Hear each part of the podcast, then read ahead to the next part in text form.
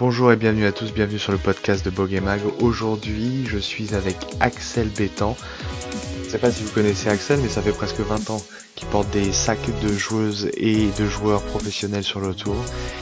Je vais essayer de lui poser les bonnes questions pour avoir les bonnes réponses et savoir vraiment ce que c'est d'être un caddie et de penser comme un caddie. Axel, avant d'attaquer dans le vif, est-ce que tu pourrais te présenter et nous dire comment tout a commencé? Sur le tour en fait de façon professionnelle depuis 18 ans maintenant. Euh, j'ai commencé euh, un peu à droite à gauche sur les euh, Ladies European Tour et sur les Challenge Tours après avoir fait ma licence STAPS à l'université Paris 12 à Créteil. Et je voulais faire ça juste pour un peu voyager parce que j'aimais le golf. Au bout d'un an, d'un an de voyage un peu à droite à gauche, bon bah j'ai je suis rentré à la maison en me disant qu'il fallait que je trouve un vrai boulot. Et j'ai eu un coup de téléphone de Raphaël Jacquelin qui voulait avoir un caddie français sur le tour à l'époque. Il n'y avait pas de français. Et il m'a demandé si euh, je voulais faire un bout d'essai avec lui pour euh, quelques semaines. On a fait quelques semaines, c'était, ça a été concluant on a travaillé pendant deux ans ensemble. Euh, après, et puis après, j'ai dit bah tiens, allez, je vais encore faire deux années. J'ai fait avec Gonzalo Fernandez Castagno. Puis après, de, fil en aiguille, ça fait 18 ans que je fais ce métier. J'avais, euh, j'ai commencé le golf quand je suis rentré à la fac en 98. Tout à fait. En fait, je voulais, je voulais euh, vivre un peu l'expérience de l'intérieur. C'est pour ça que je m'étais inscrit en, tant que cadet local pour l'Open de France. C'est du Ladies European Tour qui était en région parisienne à l'époque. Et donc, euh, j'ai été juste, je connaissais personne, je me suis présenté. Et euh, voilà, ils m'ont dit, ah bah tiens, dans les volontaires, tu peux faire caddie à une joueuse espagnole euh, à l'époque, c'était. Et euh, on a fait une bonne semaine, euh, ça m'a euh, super plu. J'avais déjà vu un peu à la télé comment on faisait la caddie, donc j'avais décidé de porter le sac et tout. J'étais j'étais comme un fou, hein. j'étais à bloc. Je disais rien, je restais dans mon coin. Et la, fille a trouvé ça super sympa. Et comme j'étais en vacances, elle m'a dit bah si tu veux, la semaine prochaine, j'ai un tournoi en Autriche, je te paye le billet d'avion si tu veux venir faire une semaine de plus. J'ai fait une semaine de plus, puis après je suis revenu en France, j'ai fait deux trois challenges tours par-ci par-là. Mais c'était vraiment au début la passion de voir le sport de haut niveau de l'intérieur qui m'a qui m'avait euh, plu vraiment. Mais à quoi ressemble la semaine type d'un caddie? Une, semaine type, c'est à peu près pareil pour tous les, les cadets du tour. Euh, en général, on arrive, on voyage le lundi, on fait en sorte d'arriver le lundi dans la journée, on marche le parcours quand, quand c'est un parcours qu'on ne connaît pas, on marche euh, le parcours 18 euh, trous le lundi pour vérifier le carnet de parcours qu'on achète sur place pour voir si tout est OK et par rapport aux spécificités de nos joueurs ou nos joueuses pour rajouter des annotations dessus. Le mardi, en général, on fait une reconnaissance. Alors, ça peut être 18 trous ou 9 trous, suivant si on joue le programme ou pas. Le mercredi, on fait le programme. Après, on enchaîne la, journée, on, enchaîne les jours de tournoi, jeudi, vendredi, samedi, dimanche. Sachant qu'en général, euh, moi, j'aime bien faire, euh, comme la majorité des cadets, quand on joue euh, tard le, jeudi, vendredi, samedi ou dimanche, on aime bien marcher quelques trous le matin pour, voir un peu comment réagissent les balles sur les greens ou s'ils ont changé des, des, titres de départ, parce que chez les pros, il varie beaucoup les, les emplacements des tirs pour, euh, suivant les attaques de, euh, pour, pour, les par 3 notamment et des, des, fois des petits par 4. Avec toutes ces heures sur le parcours, en reconnaissance, puis toi qui marches les différents trous, est-ce qu'il y a vraiment une nécessité à jouer un programme les, les, les, joueurs et les joueuses du top mondial euh, jouent tous les programmes et du coup, eux, c'est un avantage énorme pour elles ou pour eux parce qu'en fait, ça leur permet d'arriver plus tard en tournoi nous, en général, du coup, on fait notre, notre reconnaissance le mardi. Tournoi normal du circuit, si c'est pas un majeur ou un world event, en général, ils font même pas le recours. Ils font un peu de practice, un peu de putting le mardi et on fait 18 trous pendant le programme et ça nous sert de recours. Donc euh, ouais, euh, on s'en sert vachement pour. Euh, c'est un peu comme une journée de recours, sauf que bon, on peut pas remettre deux balles, mais comme on connaît le parcours des années précédentes, c'est pas trop un souci. Mais ça nous sert vraiment, on l'utilise vraiment comme comme une partie d'entraînement, sauf que c'est un peu plus ludique parce que on est avec des amateurs et souvent on peut discuter et on fait des rencontres qui sont super sympas. En général, les gens dans les programmes sont top on a, c'est, vraiment sympa de jouer les programmes. Avec 20 ou 30 tournois par an, la vie de caddie n'est pas, n'est pas de tout repos et tu dois voyager euh, très souvent. Est-ce que tu as des conseils à donner à, ceux qui nous écoutent pour, euh, pour voyager en toute quiétude?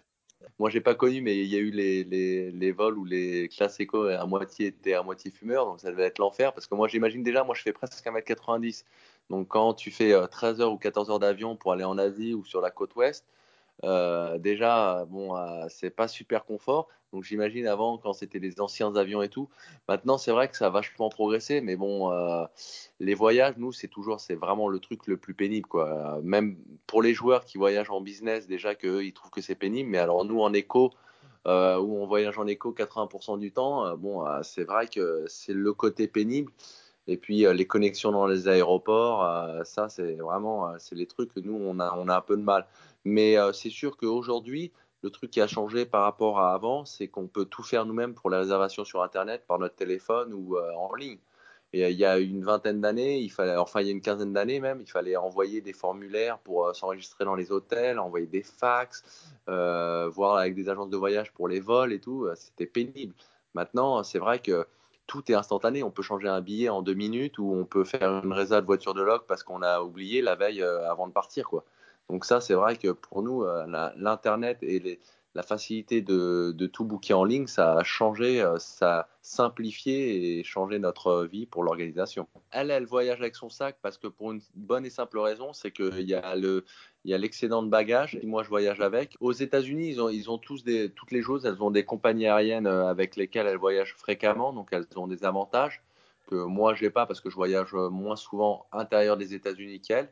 Et donc en fait, il y aurait un surcoût euh, qui serait appliqué si je volais avec le sac de golf qui fait quand même pas loin de 30 kilos quand il est chargé.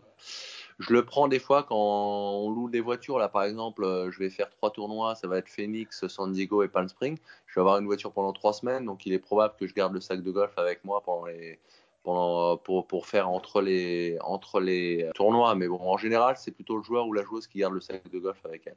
Mais alors, comment tu t'es retrouvé avec le sac d'Ikakim? Je me doute bien que t'es pas passé par mycaddie.fr pour trouver, euh, pour trouver ton prochain sac. Quand on a arrêté avec euh, Romain, Romain euh, a partagé euh, l'info euh, immédiatement sur les réseaux sociaux. Et il y avait Karine Ischer qui, était, euh, qui joue aux États-Unis, euh, qui a vu ça sur le compte Facebook de Romain. Et euh, elle m'a envoyé un message. Elle m'a dit voilà, il y a Ake Kim qui vient de se séparer de son cadet. Elle cherche quelqu'un. Euh, elle voudrait savoir si tu dispo. Donc, euh, bah, je leur ai envoyé euh, éventuellement. Et donc, euh, une demi-heure après, elle, elle m'a appelé, euh, Ake m'a appelé en FaceTime. Et euh, elle m'a dit voilà ce que j'attends. Est-ce que tu es libre pour les huit prochaines semaines? Et puis euh, bah, trois jours après, je prenais l'avion. Elle m'a dit euh, voilà, je vais jouer huit tournois sur les dix prochaines semaines. Dedans, il y a deux majeurs et je veux que tu sois, je veux que tu t'engages à être avec moi jusqu'au British Open minimum. Je me suis engagé et elle m'a dit, elle m'a fait une proposition. on, on a discuté financièrement. Elle m'a fait une proposition financière que pouvais pas vraiment refuser, euh, que j'ai dit oui tout de suite, quoi.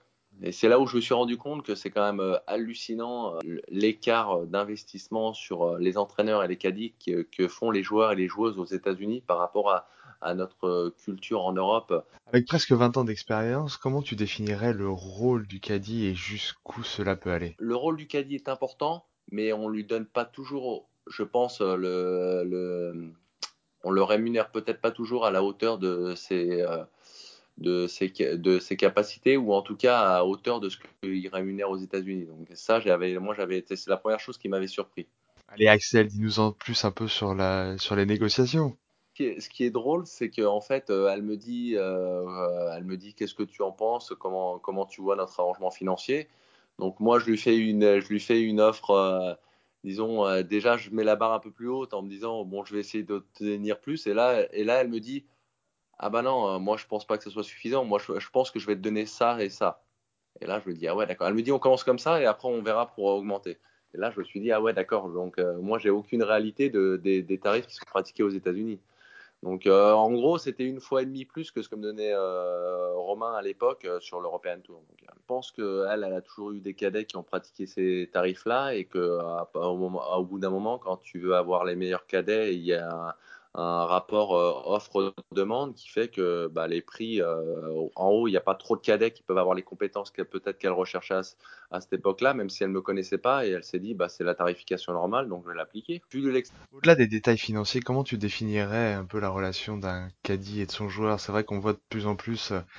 Euh voilà, du jour au lendemain, la relation s'arrête au bout de 20 ans ou encore après une victoire en majeur, euh, ça y est, c'est fini, euh, la relation s'arrête. Comment comment tu définirais cette cette relation? Extérieur, c'est presque incompréhensible la relation d'un joueur et d'un cadet. Parce qu'en fait, faut, faut, bien comprendre que pour qu'un joueur joue bien, il faut que le cadet soit content et que le joueur soit content pour que la relation soit, soit bonne pour les deux.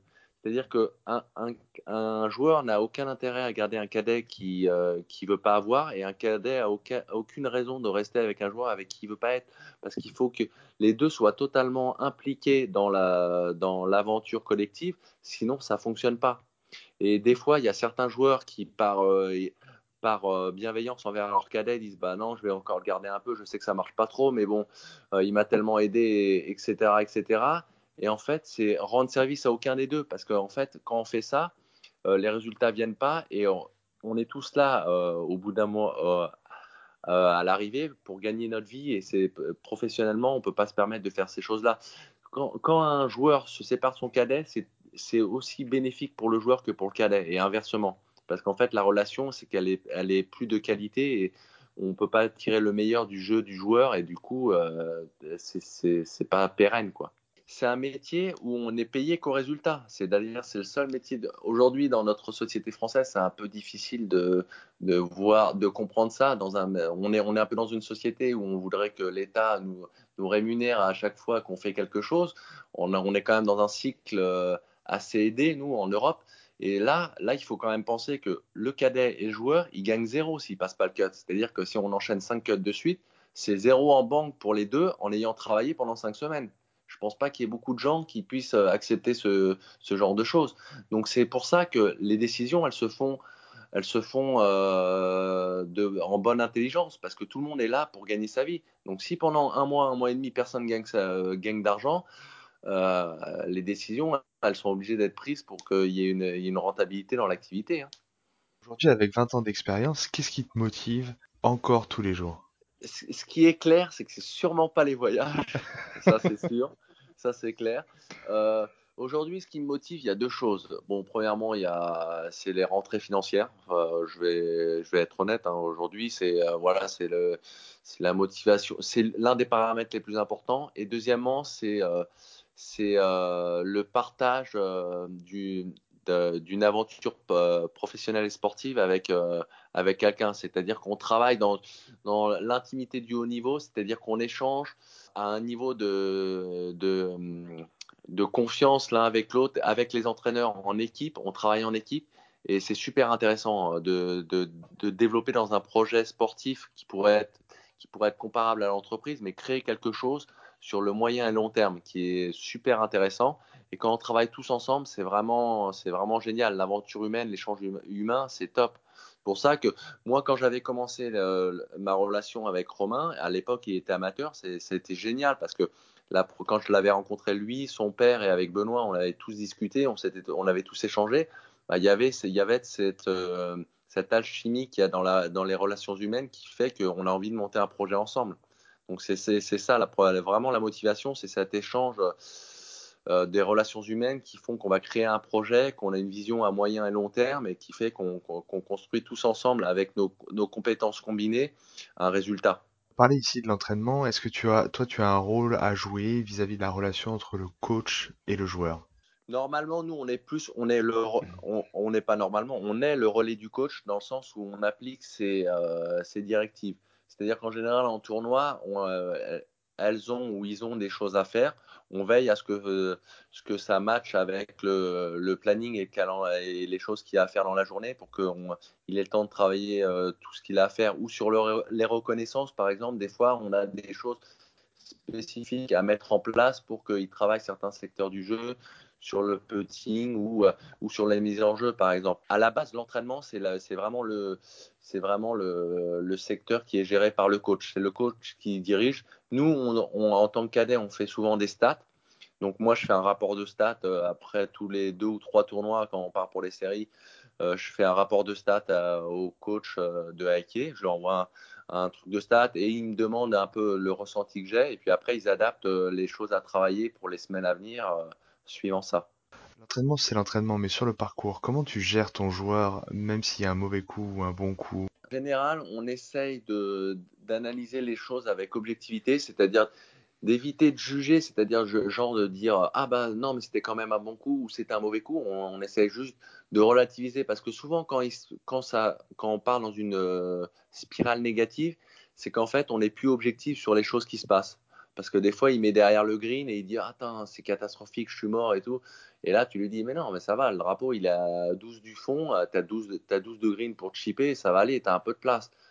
Et puis, bon, il y a des moments quand, quand c'est vraiment la spirale négative, il n'y a rien à dire. Hein. C'est, tu, tu tais, euh, tu, fais en sorte qu'il s'hydrate bien, qu'il continue à manger et, euh, et, tu laisses passer le, l'orage. Et puis après, une fois que lui, il recommunique de façon euh, objective, on, recommunique normalement. Mais il y a des moments, malheureusement, quand c'est vraiment ça se passe mal, parce qu'il y a, y a, tout le, en dehors du golf. Hein. Des fois, il n'est pas luné pour, pour, pour bien jouer au golf des fois, ils n'ont pas envie d'être là, ça arrive, hein, parce que quand on joue 30 tournois dans l'année, bah, c'est difficile à comprendre pour nous qui jouons le week-end et qui sommes contents d'aller au golf, mais des fois, ça, ça leur est pénible de, faire des tournois euh, qui sont dans certains pays.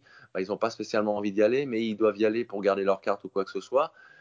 Et ils sont dans des états d'esprit qui ne sont pas spécialement euh, parfaits pour jouer au golf. Donc il faut accepter aussi que c'est des êtres humains et que par moments, ils peuvent s'énerver, ils ne sont pas objectifs bon, faut laisser passer l'orage. Et puis, euh, s'ils ont besoin de soutien, ils savent qu'on est toujours là pour les aider. Et, euh... oui, ça doit pas être facile. Et pour toi, quelles sont les véritables qualités d'un caddie sur le parcours comme à l'extérieur? Il faut être patient et à l'écoute, je pense. Après, il n'y a pas de, de, formule spéciale. Je pense qu'on on est, on est un peu plus d'aide quand c'est un peu chaud au World Event à Singapour, là, le HSBC, chez les filles. Et je cadayais pour cette euh, jeune chinoise qui est un peu le, le nouveau talent chinois. Elle, une fille adorable. Euh, ça se passait très bien sur le parcours, mais à un moment, elle a commencé à enchaîner deux trois mauvais coups. Elle a voulu rattraper, et on arrive sur un trou où euh, là, elle me dit, bah voilà, je vais jouer le coup de 100 mètres. Et là, je lui dis, bah, je lui dis, non, tu peux pas. Je dis minimum à carrier, c'est 101 avec le vent. Elle me dit, ah bah oui, je me, je me rendais pas compte. Et en fait, nous, on va, on va toujours, on va toujours, on va jamais euh, interdire de jouer un club ou de faire quelque chose. On va simplement rationaliser en disant bah voilà le voilà les chiffres. Donc tu peux pas jouer court ou tu peux pas jouer long parce que les chiffres sont, sont tels que sont, sont ceux-ci. Donc euh, c'est pas cohérent. Et là ils se rendent compte de leur euh, de, de la cohérence du raisonnement et du coup on reprend un raisonnement objectif.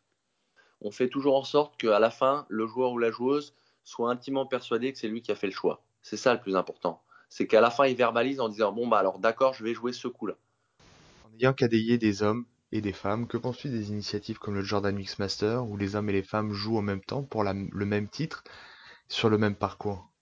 Honnêtement, je ne sais pas du tout. Pourquoi pas Mais euh, il, faut savoir, par exemple, pour exemple, que si on regarde les résultats, alors le, le golf masculin est bien plus impressionnant et bien plus euh, euh télégénique que le golf féminin. Il faut être honnête, c'est beaucoup plus impressionnant. Par contre, il faut, il faut savoir que les filles scorent en, rapport des parcours qu'elles affrontent, elles scorent beaucoup mieux que les hommes. Pour ça, euh, j'ai un exemple. La moyenne d'un deuxième coup euh, d'un joueur du PGA Tour euh, il y a 5 ans, fait, ou il y a, il y a 4 ans, la moyenne du deuxième coup sur un par 4 d'un joueur du PGA Tour, c'est il utilise un fer 9. Alors que le deuxième coup d'une joueuse de l'AL PGA Tour sur un par 4, c'est un fer 6. Donc, tu imagines que les parcours, globalement, en fait, en rapport sont beaucoup plus longs et beaucoup plus euh, difficiles pour les filles euh, en fait à scorer. Et moi, qui, qui ai cadayé une fille qui tape moyennement fort euh, et qui a quand même gagné un majeur, et c'est souvent qu'on a des hybrides en deuxième coup sur des par 4. Hein. Et donc, je sais pas, ça va être très difficile. Je pense que c'est difficile de trouver le ratio pour créer des, pour avoir un même classement en tout cas, pour les faire jouer ensemble, pour créer des boules qui soit euh, un écart entre les départs qui puisse euh, assurer une équité dans le résultat. Ça va, ça va demander beaucoup d'expérimentation. Parce qu'après, si les filles sont trop près, elles vont scorer bas, on va dire ah bah oui, mais elles partent de devant. Et puis si on les met, si on les met un peu plus loin, elles vont se retrouver avec des obstacles qu'elles pourront pas passer. C'est un exercice qui est assez délicat. Par contre, de faire jouer comme ils ont fait euh, au Victorian Open, là où a gagné Céline Boutier, de faire d'alterner les deux des groupes de garçons et de filles sur deux classements différents, mais sur le même parcours, ça, je trouve ça parfait parce que ça, ça mélange les, les femmes et les hommes sur, euh, sur un même événement, mais il y a deux, deux, euh, deux classements euh, distincts. En tenant compte de tes remarques, est-ce que tu penses que ce genre d'initiative va se développer dans le futur ou est-ce que c'est juste de la poudre aux yeux? Je pense que les hommes sont pas prêts. Cas euh, en Europe soit prêt à ce genre de et, et, et moi je le comprends. Je le comprends aujourd'hui. L'économie est quand même assez difficile pour le, pour, euh, pour le golf en Europe et pour le circuit européen, autant féminin que masculin, même si masculin c'est moins catastrophique. Mais bon, aujourd'hui, c'est difficile de dire, euh, bah tiens, je vais te donner un petit peu de mes dotations ou de mes sponsors pour, euh, pour faire un tournoi féminin.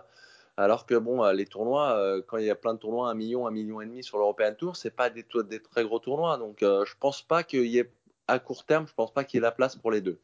Mais bon, après, j'espère me tromper. Hein et je, trouve que c'est vachement plus pédagogique et pour, pour les amateurs de voir jouer des joueuses euh, professionnelles, c'est beaucoup plus proche de leur jeu, donc, euh, donc forcément c'est plus intéressant. Mais euh, je ne sais pas si, si les sponsors sont capables de les suivre parce que c'est pas du tout le même produit en fait, c'est deux produits différents. Il faut pouvoir bien vendre le produit et c'est quand tu as deux produits aussi différents que ça, avec deux spécificités totalement différentes, un même sponsor, c'est difficile qu'il sponsorise une, une, une, compétition avec des filles et des garçons. Ok, maintenant prenons un peu de recul. Avec toute cette expérience, qu'est-ce qui a évolué le plus selon toi au cours de ces 20 dernières années dans le golf professionnel? Parce que vraiment le matériel, c'est vraiment c'est dingue quoi. C'est un peu comme en ski, hein, les skis parallèles. Euh, moi, ma femme, elle a fait du ski pour la première fois il y a quelques jours. Euh, je nous, quand on a appris avec les, on faisait des fautes de quart, on tombait direct. Maintenant, tu te penches, tu tournes direct avec les skis parallèles. Donc, euh, parabolique, pardon. Donc, euh, donc là, c'est pareil au golf. Le matériel, il a quand même énormément aidé. Surtout, surtout, en fait, il a aidé à, dans la tolérance des clubs qu'on peut jouer. Les hybrides qui sont arrivés, la qualité de la balle qui bronche presque plus dans le vent. Euh, le matériel, c'est une énorme révolution. Après, il y a l'accès aux connaissances et le partage des connaissances qui fait que tous les joueurs et toutes les joueuses sont beaucoup plus prêts, beaucoup plus vite, beaucoup mieux préparés. Et euh, ça, ça c'est euh, la. Je pense que la maturité golfique maintenant, elle est entre 23 et 25 ans, alors que je pense qu'avant, c'était facile au-dessus au de la trentaine. Toutes les méthodes d'entraînement, tout l'accès à la technologie euh, Trackman, euh, Flightscope ou des choses comme ça qui ont apporté euh, un feedback immédiat sur l'entraînement qui est beaucoup plus productif. Donc on apprend plus vite, on se professionnalise de plus en plus tôt. On a tous la, pratique physique, l'entraînement physique fait partie intégrante du sport du golf. Donc les, joueurs et les joueuses tiennent facilement 2, 3, 4 semaines de suite. Avant, il n'y avait pas tout ça. Donc ça, toute cette innovation technologique, que ce soit dans le matériel ou dans la préparation, c'est vraiment hallucinant. Moi, je trouve que c'est ça qui est le plus impressionnant. Les avancées technologiques ont eu ont ce côté négatif qu'on voit beaucoup moins de coups créés, des coups standards, et on a beaucoup moins de créations, comme j'ai vu sur des anciennes vidéos de Ballesteros ou quoi, avec des balles, ou des bois en persimon. Bah, c'est sûr que le résultat était pas plus aléatoire, donc il fallait un peu plus créer, il y avait un peu plus de coups originaux et, je trouvais ça un peu plus surprenant. Alors, on peut pas revenir en arrière, mais c'est vrai que on a peut-être un peu perdu cette magie euh, dans vu que tout est, tout est calibré au millimètre près, c'est un peu comme l'entretien des parcours. Quand on voit l'entretien des parcours avant, bah, l'été, les fairways étaient grillés. Hein. Maintenant, il n'y a aucun fairway. Quand on regarde les, parcours à la télé, il n'y a aucun fairway qui est abîmé ou green. C'est très rare qu'il ne soit pas en état parfait. Il y, a ce, côté un peu, je dirais, peut-être un peu euh, aléatoire du golf qui est en train de disparaître parce qu'on veut tout standardiser. Donc euh, ça, c'est un peu dommage. C'était peut-être aussi une des philosophies qu'il y avait au début du golf, euh, de créer des golfs un peu avec des spécificités un peu particulières, un peu à droite à gauche. Maintenant, quand on joue la LPGA ou le PGA Tour, tout est standardisé à la, hauteur du rough, euh, la vitesse des fairways et la vitesse des greens d'une semaine à l'autre, c'est tout pareil. Donc c'est vrai que ça enlève un peu de charme dans, l'identité même euh, du golf qui est de, s'adapter à chaque coup qu'on va avoir à jouer. Là, c'est quand même beaucoup, de, coups standardisés du fait que tout est, tout est euh, calibré. quoi. Aujourd'hui, comment tu vois ton avenir professionnel? Est-ce que tu as envie encore de, tu dois continuer encore plusieurs années? Est-ce que tu as envie d'arrêter? Est-ce que tu as envie de suivre un peu le chemin de la reconversion professionnelle comme ta femme est en train de le faire en ce moment? Je, pense honnêtement à la reconversion. Donc euh, d'ailleurs, j'ai monté, c'est pour ça que j'ai monté euh, ma page Facebook et mon compte Instagram Penser comme un caddie, parce que euh, je veux commencer à partager mon expérience en fait et transmettre à travers des journées pour les équipes, pour les gens en individuel ou pour le golfeur du week-end. transmettre tout ce que tout ce que j'ai appris et tout ce que j'utilise en tant que caddie pour qu'ils se l'approprient pour leur propre jeu, pour améliorer leur propre jeu. Et tout ça dans un but à long terme, c'est d'avoir euh, une valeur sur le marché du travail en ayant créé un produit pour que je puisse trouver une reconversion dans une boîte ou dans un boulot. Je pense que je vais encore, euh, que, que c'est une partie de ma vie, le golf, que ça a été 100% de ma vie et que c'est 100% de ma vie depuis presque 20 ans maintenant. Mais que voilà, on a, on a envie d'avoir une famille avec ma femme et euh, voyager beaucoup, c'est énormément d'exigences, le haut niveau, notamment ces dernières années on peut pas, c'est pas des choses qu'on peut faire à moitié. Et euh, je, je pense pas que je garderai l'envie et la passion intacte encore euh, très longtemps. Et comme je veux faire les choses correctement, je, je, je m'orienterai vraisemblablement vers quelque chose d'autre. Et puis j'ai juste envie de me, de me, challenger et de me mettre, euh, de découvrir de nouvelles choses, d'apprendre de nouvelles compétences, de, de, mm-hmm. de et de, de, nouveaux domaines. Ça peut être dans le sport, ça peut être en dehors du sport, je ne sais pas, mais j'ai envie de, de recréer euh, toute la stimulation que j'ai eue pendant 20 ans pour, euh, pour progresser. Et, et, je continue encore aujourd'hui d'apprendre tous les jours de mon métier. Mais de vraiment recommencer quelque chose de nouveau, euh, ça me plairait. D'ailleurs, là, aujourd'hui, j'ai fait une journée pour un, un, un jeune qui joue des grands prix avec qui j'ai fait cette, et, cette journée Penser comme un caddie. Et c'était super intéressant euh, euh, d'échanger, de partager avec lui, de lui donner euh, mes points de vue et mes, astuces et comment je gère le parcours. Et, on a, et lui, ça l'a, ça l'a enchanté et j'étais vraiment ravi de transmettre. J'ai toujours aimé partager et transmettre ce que je fais depuis quelques temps. Et donc là, c'était vraiment super. Donc peut-être qu'il y a quelque chose à faire avec ça à, à moyen terme. On verra. Merci à Axel d'avoir pris le temps de répondre à mes questions. J'espère que cela vous a donné envie d'en savoir plus sur le métier de caddie. En attendant, n'hésitez pas à suivre ses conseils sur Facebook et Instagram Pensez comme un caddie. Vous trouverez les liens dans la description du podcast. Si le podcast vous a plu, n'hésitez pas à le liker ou à me le dire dans les commentaires ou encore à vous abonner. Le podcast est disponible sur SoundCloud, iTunes, Spotify et aussi la chaîne YouTube Bogemag.